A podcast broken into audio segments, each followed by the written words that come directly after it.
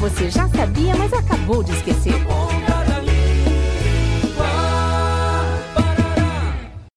Não foi possível conectar-se à internet? Outra vez?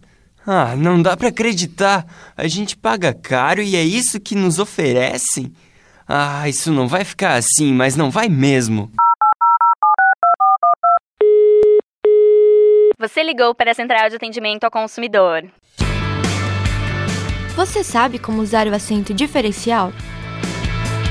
O acento diferencial é utilizado para facilitar a compreensão de um texto, mas nem sempre é necessário. Um exemplo é a palavra para, que pode ter mais de um significado. Se eu disser você ligou para a central de atendimento, a palavra para é uma preposição.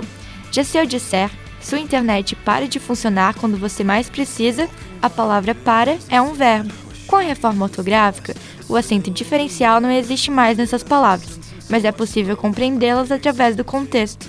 Meu nome é Tayana, sou do departamento de reclamações e estarei ajudando. Com quem estou falando? Com alguém insatisfeito.